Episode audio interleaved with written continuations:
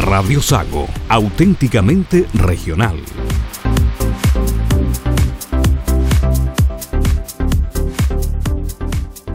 CAS Computación presenta Región Acuícola en Radio Sago. Presentamos Región Acuícola.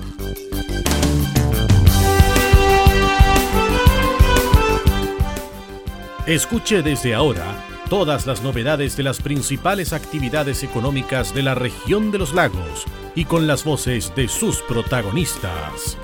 Región Acuícola. Estos son nuestros titulares. Comisión Investigadora de Puertos en la Cámara de Diputados aprobó el informe de conclusiones de su labor. Investigadores del Centro Ideal liderarán inédito estudio sobre algas nocivas en las costas del sur del país. Cernapesca valoró el breve periodo de captura del recurso mantarraya. Y hoy, en Región Acuícola, les contamos cómo las autoridades del CHOA y del Centro Sismológico Nacional dictaron un seminario para reforzar las estrategias de respuesta ante una emergencia sísmica en la zona del litoral de la región de los lagos. Región Acuícola es un programa producido por Radio Sago de Puerto Montt, 96.5 FM, y transmitido a través de la red informativa del sur, integrada por Radio Gratísima FM en Puerto Varas y Radio Nahuel FM en Ancud, Castro, Chonchi, Keilen, Achao y Quellón, en la isla grande de Chiloé. En Puerto Montt y durante más de 25 años, CAS ha acompañado el crecimiento de la industria acuícola. Confíe en CAS el desarrollo tecnológico de su empresa. Podemos asesorarle en sus proyectos, adquisiciones y procesos e incluso administrar al 100% el área TI de su empresa, independiente de su tamaño. Además, tenemos soporte especializado en materia de conectividad, almacenamiento y seguridad y el mejor servicio técnico. Ocúpese de su negocio y deje que los expertos se preocupen de la plataforma tecnológica. Contáctese con CAS en nuestras oficinas en Egaña 212 Puerto Montt. Fono 652564300 o en nuestro email ventas@cas.cl o en nuestra web www.cas.cl. CAS, todo lo que necesitas en un solo lugar. Estás escuchando Región Acuícola. Bienvenidos a una nueva edición de Región Acuícola. Les saluda el periodista Juan Rafael Maldonado. Comenzamos la revisión de las informaciones. La Comisión Investigadora de Puertos en la Cámara de Diputados aprobó el informe de las conclusiones de su, de su, trabajo. La instancia legislativa reparó en la importancia de contar con una autoridad logística portuaria para el desarrollo y coordinación del sector. El informe desde la radio de la Cámara de Diputados. Luego de escuchar una serie de planteamientos pendientes por parte del Comité Técnico de Apoyo, la comisión que investiga las actuales políticas públicas del sector portuario y los roles de los organismos públicos vinculados al proceso, aprobó las conclusiones para su informe. Los expertos manifestaron que en materia de institucionalidad hay múltiples actores que participan de las operaciones dentro de la administración del sistema portuario, sin embargo no existe una estructura empoderada que permita coordinar sus competencias. Señalaron además que a nivel de evaluación faltan políticas de Estado para desarrollar de manera coordinada el sector ante las nuevas tecnologías, tiempos de transferencia y otros. En este sentido, se indica la importancia para Chile de contar con una autoridad logística portuaria para el desarrollo y coordinación del sector. En el debate hubo discrepancias en torno a establecer una tasa portuaria a beneficio de los municipios de las ciudades puertos, como explicó el diputado Marcelo Díaz, quien se refirió a las conclusiones del grupo legislativo. Hay cuatro ejes de conclusiones que son muy relevantes. Primero, la conclusión respecto de la necesidad de crear una autoridad logística portuaria nacional eh, con capacidad de pensar el desarrollo logístico portuario de manera integral para todo el territorio nacional. Segundo, la necesidad de homogenizar la legislación que rige hoy día para los puertos públicos, eh, que también sea extensiva para los puertos privados de uso público. En tercer lugar, la modernización de la legislación laboral, acabando con los trabajadores eventuales puros, eh, nivelando hacia arriba los derechos laborales eh, del conjunto de los trabajadores eh, y finalmente incorporar los cambios tecnológicos que se vienen en materia portuaria, avanzando en lo que se denomina los puertos inteligentes, que van a ser probablemente el gran futuro del desarrollo portuario. Para el diputado Osvaldo Urrutia, el trabajo de la Comisión Técnica fue importante ya que realizó un diagnóstico y propuestas transversales sobre las conclusiones, explicó que no hubo acuerdo con respecto a las tasas impositivas para los municipios puerto, pero sí hay referencia a un proyecto de acuerdo en relación a este tema que fue respaldado en sala. Hubo un proyecto de acuerdo que se aprobó hace algunos años, en, o hace algún tiempo en la Cámara de Diputados, que se aprobó por amplia mayoría, en que sí es necesario redistribuir, no crear nuevos impuestos, sino redistribuir los actuales tributos que se pagan en los puertos para que algo de eso quede en las ciudades puertos, que son las que sufren las externalidades negativas de los puertos cuando están emplazados y operan no, siempre en buenas condiciones. Esto naturalmente es una, es una actividad un, poco invasiva eh, en una ciudad sobre todo alguna ciudad que, además de, por la cercanía al mar, al borde costero, además del uso portuario, quiere convivir otras actividades como el pesquero, la actividad pesquera o la actividad turística que son muy importantes. Otro de los puntos que contiene el informe postula que Chile debe ponerse al día y avanzar hacia una ley general logística portuaria que piense en el desarrollo de esta área en los próximos 20 a 30 años. Investigadores del Centro Ideal liderarán inédito estudio sobre algas nocivas en las costas del sur del país. Recordemos que los fiordos y canales de la Patagonia chilena son considerados sitios altamente vulnerables a los eventos de floración algal. La marea roja, denominada en términos científicos como floración algal nociva, es un fenómeno natural que ocurre por el incremento exponencial de microalgas en los océanos, consideradas la base de la cadena alimentaria de los ecosistemas marinos. Estos microscópicos organismos envenenan los mariscos, los que a su vez, debido a su alta toxicidad, pueden llegar a causar la muerte de los seres humanos que les consumen. El primer episodio de marea roja en Chile se registró en el año 1972 en la región de Magallanes. Desde entonces y hasta la fecha, solo en ese territorio 23 personas han fallecido producto del veneno paralizante. Los fiordos y canales de la Patagonia chilena son considerados sitios altamente vulnerables a los eventos de floración algal nociva. Por eso, y gracias a la adjudicación de un proyecto, un equipo multidisciplinario de científicos realizará un inédito estudio en el extremo sur del país. Se trata de investigadores del Centro de Investigación Dinámica de Ecosistemas Marinos de Altas Latitudes, IDEAL, de la Universidad Austral de Chile, la Universidad de Magallanes y del Instituto de Fomento Pesquero, quienes realizarán la expedición a bordo del buque oceanográfico Cabo de Hornos. El grupo de 20 científicos chilenos y extranjeros zarpará desde Puerto Montt rumbo a la región norte de Magallanes en el mes de noviembre próximo. Oceanógrafos, biólogos, químicos y físicos, biólogos moleculares y especialistas en bioóptica marina, entre otros, participarán de esta campaña que tendrá como objetivo realizar la investigación más completa sobre floraciones algales nocivas que se haya hecho hasta la fecha en esta zona de fiordos y canales. En la expedición participarán además investigadores del Centro de Investigación en Ecosistemas de la Patagonia, de la Universidad Católica, el Instituto Antártico Chileno, la Universidad del Biobío, el Alfred Wagner Institute de Alemania y la University of Stirling de Escocia. Los científicos irán en la búsqueda de posibles nuevas especies que sean tóxicas y potenciales de producir eventos de floraciones algales nocivas en la región de Magallanes. El levantamiento de información ayudará a conocer cómo se están comportando actualmente las microalgas respecto de la producción de distintos venenos, así como su distribución desde los glaciares hasta la zona oceánica.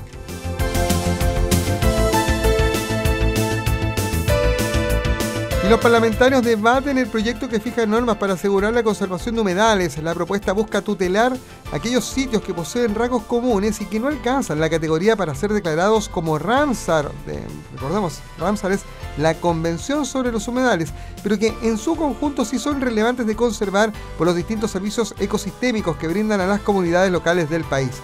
La periodista Katia Valdés, desde la radio de la Cámara de Diputados, nos entrega más detalles.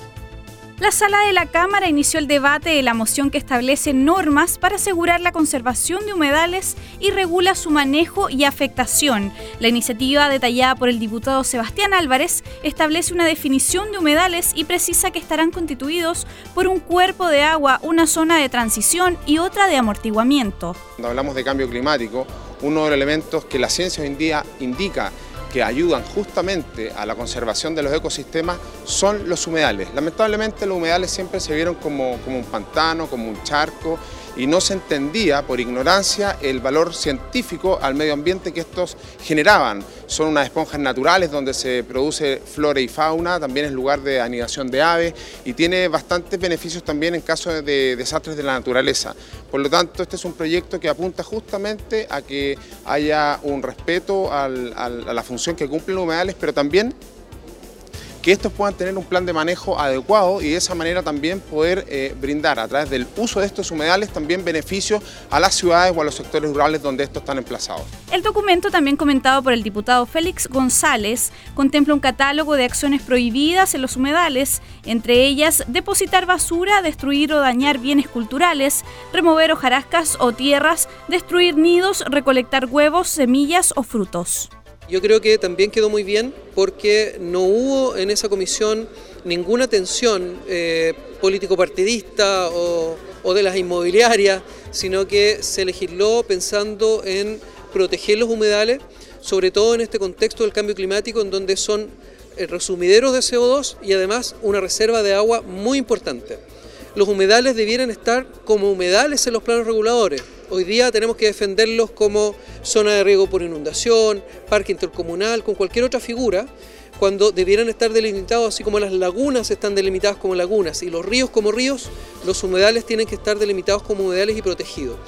Y se establecen sanciones para la destrucción, el relleno o el arrojar productos químicos, por ejemplo, dentro de los, humedales. Así que nosotros esperamos que los humedales, así como estén los humedales urbanos en los planos reguladores, los humedales no urbanos estén en los que es el Plan Regional de Ordenamiento Territorial, y que puedan tener una protección por parte del Estado de Chile. Por último, el texto cuya votación se encuentra pendiente contempla un plan de manejo y dispone que los proyectos o actividades susceptibles de causar impacto ambiental en los humedales deberán someterse a evaluación de impacto ambiental conforme a la Ley 19.300 sobre bases generales del medio ambiente. Gracias, Katia. Mediante un decreto supremo del Ministerio de Economía, Fomento y Turismo, se determinó una cuota de captura del recurso raya volantín equivalente a 153 toneladas para la zona comprendida entre Maullín y la región de Magallanes y de 27,5 toneladas para la especie raya espinosa en este mismo territorio. Al ser una cuota pequeña, el Servicio Nacional de Pesca y Acuicultura, Pesca, estableció un periodo de extracción de solo 24 horas, desde las 0 horas del día 24 de septiembre hasta las 23 y 59 minutos del mismo día, permitiéndose el desembarque hasta las 4 de la tarde del día siguiente. El director regional de Pesca en los Lagos, Eduardo Aguilera, indicó que mediante la resolución 4406 de la institución se establecieron 8 puntos para acreditar el desembarque. Gualeguay Puerto, Pichicolo, Anahuac, Chaicas, Muelle La Vega, Puerto de Dalcahue, Bahía Mansa y Hueldén, indicando que Pesca realizó acreditación física de todo el desembarque de estas dos especies.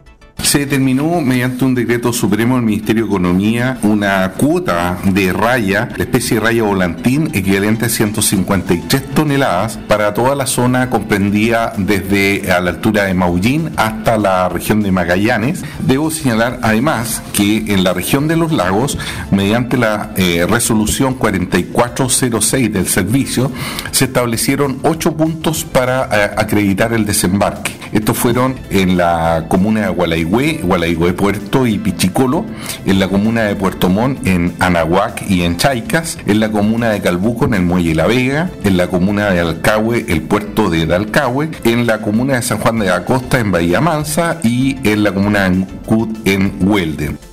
Desde las faenas de captura y su respectivo posterior proceso de desembarque, las autoridades fiscalizadoras de Cerna Pesca no detectaron irregularidades que pudiesen ameritar sanciones por incumplimiento de las normativas o sanciones de proceso penal para los pescadores artesanales. Pero no todo fue óptimo en esta materia. La Armada incautó más de una tonelada de este recurso mantarraya en Chiloé. Nuestro corresponsal en la zona, Jorge Reyes, nos entrega más información. Más de una tonelada del recurso Raya Volantín y Raya Espinosa fue incautado luego de que el personal de la Armada realizara patrullajes preventivos en el área del Golfo de Ancud. En la oportunidad se procedió a fiscalizar las embarcaciones menores Aquille Lauro, matrícula de Ancud, y a la lancha motor Don Ismael 1, matrícula de Lebu, las cuales transportaban especies actualmente sin cuota autorizada. Miguel Ángel Bravo, capitán de Puerto Ancud, sostuvo que los tripulantes no pudieron justificar el transporte de este recurso, por lo que se procedió a la incautación. Durante fiscalización programada, personal de la Capitanía de Puerto de Ancud a bordo de nuestra lancha patrullera en el Golfo de Ancud efectuó fiscalización a dos embarcaciones menores que se encontraban en faena de pesca. Al abordar estas, eh, se percataron que contaban con eh, recurso raya, eh, por lo que se procedió a informar al juez de letra de Ancud, quien dispuso la incautación del recurso y la citación de los infractores al juzgado de letra Ancud por una falta a la ley de pesca debido a que se encuentra cerrado el periodo de extracción. Este se inicia a las 00 horas del día eh, de mañana, día 24 de septiembre, por un periodo de tres días, principalmente por la cantidad o por la cuota, ¿cierto?, que asigna la autoridad correspondiente. Se logró la incautación de un total eh, de 1.2 toneladas, 1.200 kilogramos de recursos eh, raya que se encontraban a bordo de estas embarcaciones. Finalmente, el oficial recalcó que la Capitanía de Puerto Ancud mantiene patrullajes preventivos y de fiscalización orientados siempre a preservar y proteger los recursos hidrobiológicos. Gracias, Jorge. Multiexport Foods inauguró nuevas oficinas en sus instalaciones de la ciudad de Puerto Montt. El edificio, de nombre Aysén, albergará a 160 trabajadores de las gerencias de Administración y Finanzas, Farming y Sustentabilidad y Asuntos Corporativos, con 1.800 metros cuadrados construidos, seis salas de reuniones, una sala de alimentación remota y una sala de innovación habilitada para el desarrollo de actividades grupales destinadas a proyectos de innovación, brainstorming y creatividad. Además cuenta con un auditorio con capacidad para 50 personas, destinado a realizar distintas exposiciones y actividades propias de la empresa y con la comunidad. Este espacio tiene un acceso independiente al edificio con baños propios y un hall de recepción. El diseño arquitectónico de las nuevas instalaciones fue realizado por Sabac Arquitectos y consideró elementos de sustentabilidad constructiva dando realza a la madera y a materiales de baja emisión de CO2 y eficiencia energética. Cernapesca llamó a entregar información transparente respecto de las cargas de Cáligus. La subdirectora de Acuicultura de Cernapesca enfatizó que la notificación de las cargas es clave porque permite que los vecinos de los barrios afectados conozcan la situación sanitaria y se puedan tomar medidas coordinadas a nivel de barrio. La situación de cáligus o piojo de mar sigue siendo una preocupación para Cernapesca y es que, según lo informado, las cargas parasitarias siguen siendo altas, principalmente en centros de cultivo de salmones ubicados en la región de Aysén. De acuerdo con lo informado por el jefe del Departamento de Salud Animal de Cernapesca, Patricio Medina, ya se están adoptando acciones como la modificación rápida del programa de Caligus, que apunta a que los centros puedan controlar las cargas a través de la reducción de biomasa por planes de cosecha voluntaria. De hecho, ya hay tres empresas que han presentado planes de cosecha que están en etapa de seguimiento. En las modificaciones al programa de Caligus también se incluyeron algunos incentivos para la incorporación de nuevas medidas de control, apuntando derechamente a métodos no farmacológicos y al uso de peróxido de hidrógeno. También se reactivó la mesa de Cáligus con la industria y se planifica la realización de reuniones con las agrupaciones de concesiones que están más complicadas en términos de carga, con el fin de evaluar cómo se enfrentará el próximo año y ver cuál es la proyección de biomasa en estos lugares. Lo cierto es que el panorama sigue siendo delicado, manteniéndose en las últimas semanas un promedio de entre 15 y 20 centros de alta diseminación de Cáligus. La situación se vuelve más compleja si se considera que Pesca ha encontrado en una campaña de fiscalización concentrada en zonas con enfoque de riesgo a empresas que han estado subreportando las cifras referentes referentes a cargas parasitarias. De acuerdo con lo informado, hasta la fecha se han cursado al menos 8 infracciones por esta materia a empresas como Salmo Concesiones, Los Fiordos, Marine Farms y Aysén SPA. La subdirectora de Acuicultura de Cernapesca, Marcela Lara, enfatizó que estas situaciones atentan contra un efectivo control del parásito. Por eso hizo un llamado a que se notifiquen las cargas de madera fidedigna para que se puedan tomar las acciones coordinadas necesarias. La Superintendencia del Medio Ambiente formuló cargos contra la empresa Sociedad Jiménez Gutiérrez y Compañía Limitada, o Ludrimar Limitada, titular del proyecto Planta de Tratamiento de Riles Ludrimar, ubicado en el kilómetro 12 de la ruta Las Quemas en la comuna de Puerto Montt. La empresa cuenta con resolución de calificación ambiental para la operación de un sistema de depuración de residuos industriales líquidos generados en la planta de proceso dedicada principalmente al faenamiento de salmón y pesca blanca. En este caso, los funcionarios de la Superintendencia de Medio Ambiente y Cerna Pesca fiscalizaron a esta empresa por distintas denuncias ciudadanas, corroborando en terreno el incumplimiento de obligaciones y acciones comprometidas en su resolución de calificación ambiental, asociadas a la deficiente operación de su planta de tratamiento de riles, cuyo fluente es descargado al estero sin nombre, el cual tributa al río Negro. Adicionalmente, a partir de los autocontroles remitidos por la propia empresa, se detectaron incumplimientos de la norma de emisión para descarga de fluentes en cuerpos de aguas superficiales, digo, contenida en el Decreto Supremo 90-2000 del Ministerio de Secretaría General de la Presidencia. A partir de lo anterior, la Superintendencia de Medio Ambiente decidió formular cargos a la empresa por no dar cumplimiento a sus obligaciones ambientales en materia de tratamiento de sus residuos líquidos, los cuales fueron explicados por la jefa regional de la Superintendencia del Medio Ambiente, Ivonne Mancilla. A esta empresa dedicada al procesamiento de salmón y pesca blanca se le han formulado nueve cargos, dos de los cuales han sido clasificados como graves y que dicen relación con la operación deficiente del sistema de tratamiento de sus residuos industriales líquidos y por implementar dos pozos y desviaciones en el estero sin nombre sin contar con los permisos ambientales que lo autoricen. El resto de los cargos han sido clasificados como leves y corresponden principalmente a temas vinculados a los reportes y autocontroles en sus descargas. Estas infracciones pueden ser objeto de revocación de su resolución de calificación ambiental, clausura o multa de hasta 5.000 unidades tributarias anuales. El titular tiene hoy un plazo de 15 días hábiles para presentar su descargo y de 10 días hábiles para presentar un programa de cumplimiento. Las infracciones graves pueden ser objeto de revocación de la resolución de calificación ambiental de esta empresa, clausura o multa de hasta 5.000 unidades tributarias anuales, mientras que las eh, leves pueden ser sancionadas con amonestación por escrito o multa de hasta 1.000 unidades tributarias anuales. Tras la notificación, el titular tiene un plazo de 15 días hábiles para presentar sus descargos y de 10 días hábiles para presentar un programa de cumplimiento de lo indicado por la superintendencia. Las noticias nacionales que debes conocer en región acuícola. Revisamos noticias nacionales. Las colocaciones del sistema bancario crecieron en 12 meses un 7,76%, por debajo del 8,08% registrado en julio. No obstante, superior a la variación observada en agosto del año pasado, que llegó a un 7,28%. En relación con el mes de julio, la cartera comercial y la de consumo mostraron una menor expansión, en tanto la de vivienda presentó un mayor crecimiento. La Comisión para el Mercado Financiero consignó que las colocaciones comerciales se incrementaron un 5,57%, de consumo en un 16,28% y de vivienda en un 7,75%.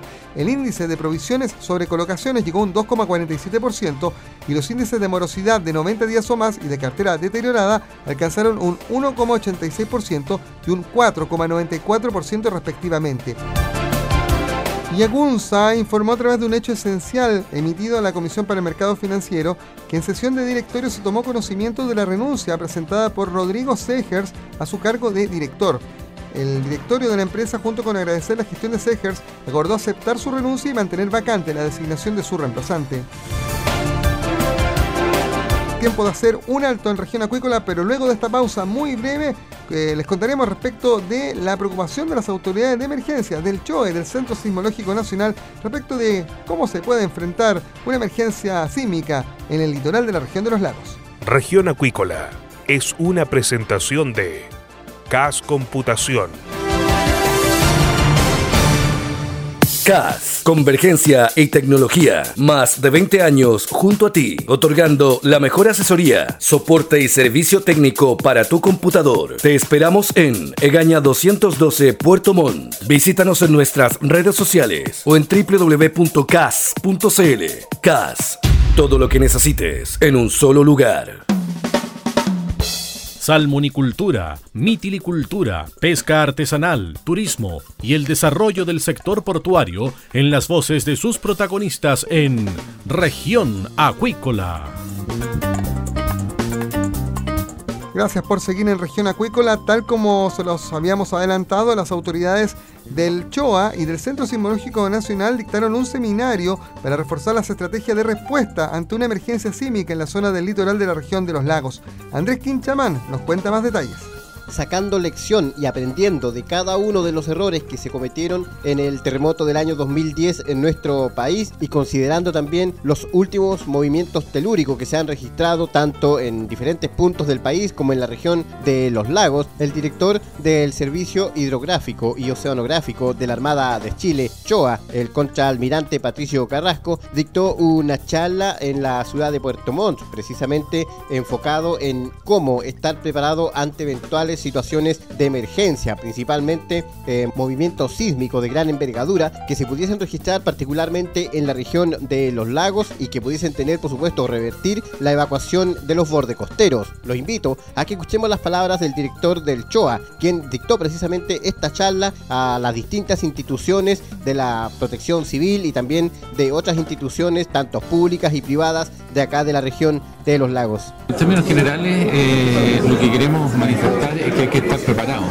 eh, porque normalmente eh, cuando ocurren los eventos nosotros reaccionamos y nos preocupamos de tener los elementos, vamos al supermercado a comprar agua, pero ya es muy tarde. Lo que queremos nosotros en términos generales difundir es que las comunidades estén preparadas porque no sabemos cuándo va a ocurrir un evento de estas características. Sabemos que estamos en un país extremadamente sísmico, uno de los más sísmicos del mundo, y estos eventos ocurren además normalmente en la noche, en horas no hábiles, eh, los fines de semana, eh, en, condiciones bien especiales. Entonces eh, hay que tener los procedimientos, qué vamos a hacer, no solamente a nivel de autoridades, sino que a nivel de, la familia, no ponerse en ese minuto a llamar por teléfono porque colapsan los teléfonos, etcétera. es decir, estar preparado para una contingencia antes de que ocurra y no preocuparnos Nosotros hemos cambiado y hemos mejorado y hemos puesto en servicio una serie de dispositivos. Hoy día tenemos un sistema de monitoreo,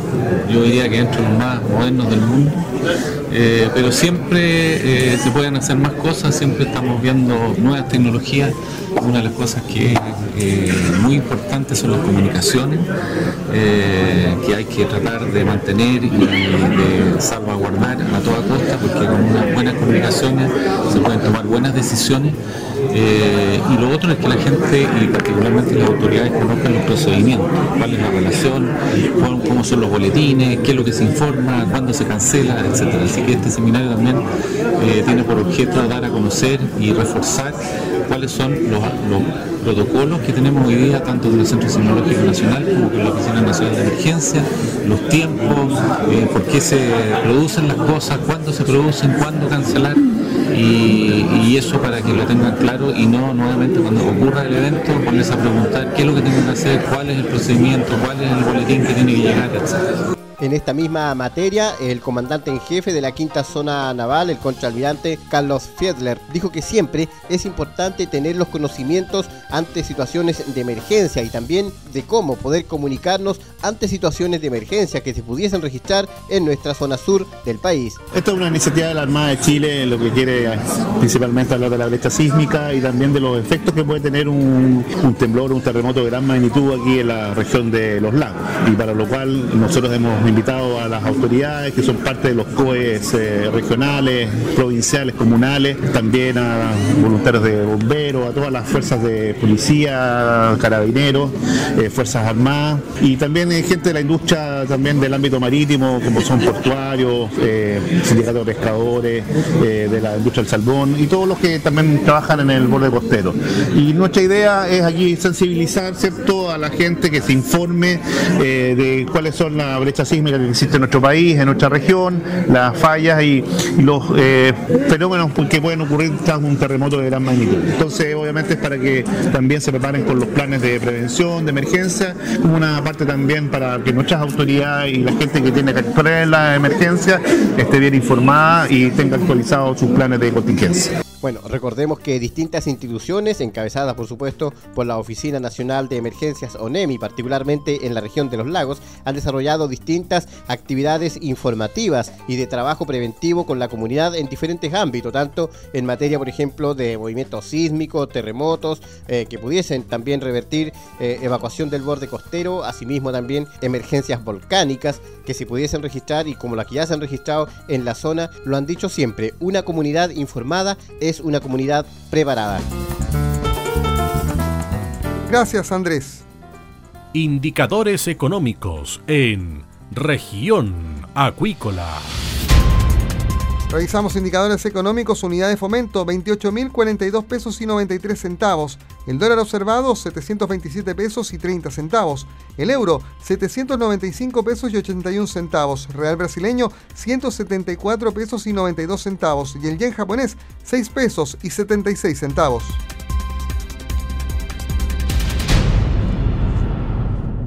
CAS, Convergencia y Tecnología. Más de 20 años junto a ti, otorgando la mejor asesoría, soporte y servicio técnico para tu computador. Te esperamos en Egaña 212 Puerto Montt. Visítanos en nuestras redes sociales o en www.cas.cl.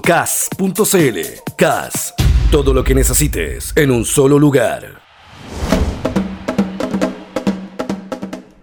Llegamos hasta aquí con la presente edición de Región Acuícola. Ya lo sabes, este capítulo está disponible en la plataforma de podcast de radiosago.cl y también a través del servicio de streaming Spotify. Nos volvemos a encontrar en las ondas de Radio Sago y de las distintas emisoras que transmiten este programa. Hasta pronto. CAS Computación presentó Región Acuícola. Hemos presentado Región Acuícola. El acontecer de las actividades económicas que dan vida a la región de los lagos y las voces de sus protagonistas en el más completo resumen noticioso.